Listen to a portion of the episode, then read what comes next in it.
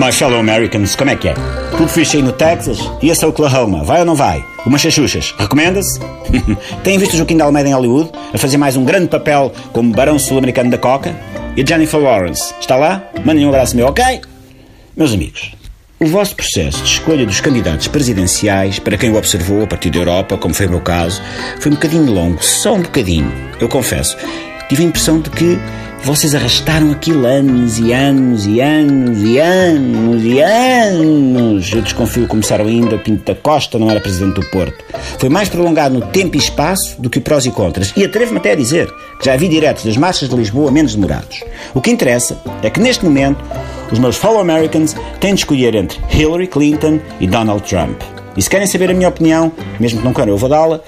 A Hillary e o Bill lembram-me o casal Claire e Frank Underwood da série House of Cards. Já o Donald Trump da arte da mascote do Mundial de Futebol de 1982, o Naranjito, enxergado no grande ditador do Charlie Chaplin. Venho aqui hoje apelar ao voto dos mais fellow Americans no Donald Trump. Porque é um homem que quer construir um muro entre os Estados Unidos e o México. Eu tenho para mim que tudo que mete a construção civil é bom para Portugal. Não sei porquê, mas fiz uma associação de ideias qualquer esquisita ao falar de Trump e lembrei-me do Paulo Portas. O Portas agora é consultor da moto em Gil para a América Latina. E que eu saiba, de El Paso para baixo é América Latina. Ou seja, se o Trump for eleito, Portugal ainda vai enviar betoneiras para os States e dois ladrilhadores para pôr azulejos de casa de banho em toda a extensão do muro. Além disso, o homem quer expulsar os mexicanos todos do país, algo que cai que nem ginjas ao Futebol Clube do Porto, que ainda pode ir lá sacar mais 25 extremos e médios.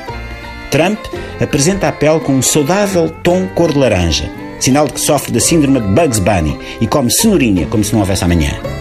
Eleger um presidente cor de laranja é boa ideia.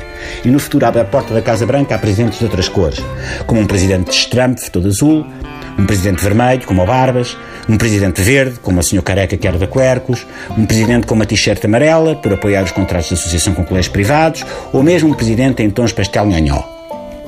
Politicamente, o cabelo de Donald é superior ao de Hillary. Hillary tem a frieza de um cubo de tamboril com 3, 15 dias no frigorífico.